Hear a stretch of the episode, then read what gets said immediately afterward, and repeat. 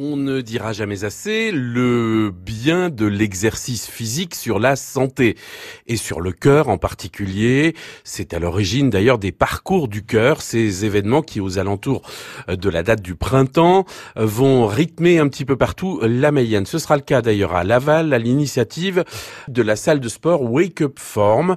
Euh, Coralie Tiragne nous explique son engagement. On part justement du principe que le sport c'est avant tout euh, pour préserver sa santé et que l'objectif des parcours du cœur, c'est de sensibiliser justement euh, à l'entretien euh, bah, de ce fameux cœur qui est important et, euh, et que ça passe entre autres par l'activité euh, physique, sportive. On a tous des vies plus ou moins sédentaires et les préconisations notamment, c'est 30 minutes d'activité physique. Alors ça peut être en extérieur bien sûr, mais la salle de sport apporte un plus parce qu'il y a aussi l'accompagnement euh, des coachs et ça tient compte des pathologies euh, des uns et des autres. Tout, tout, tout ce qu'on propose, ça va être gratuit. C'est du boulot en plus pour les coachs. Ils ont bossé euh, sur des parcours en fonction de, de différentes typologies justement ou de profils, si je puis dire. Enfin, nous, on trouvait ça intéressant. On a été sollicité par les parcours du cœur et, et on s'est dit pourquoi pas. Et toutes les activités proposées s'étaleront donc du 20 au 23 mars à la salle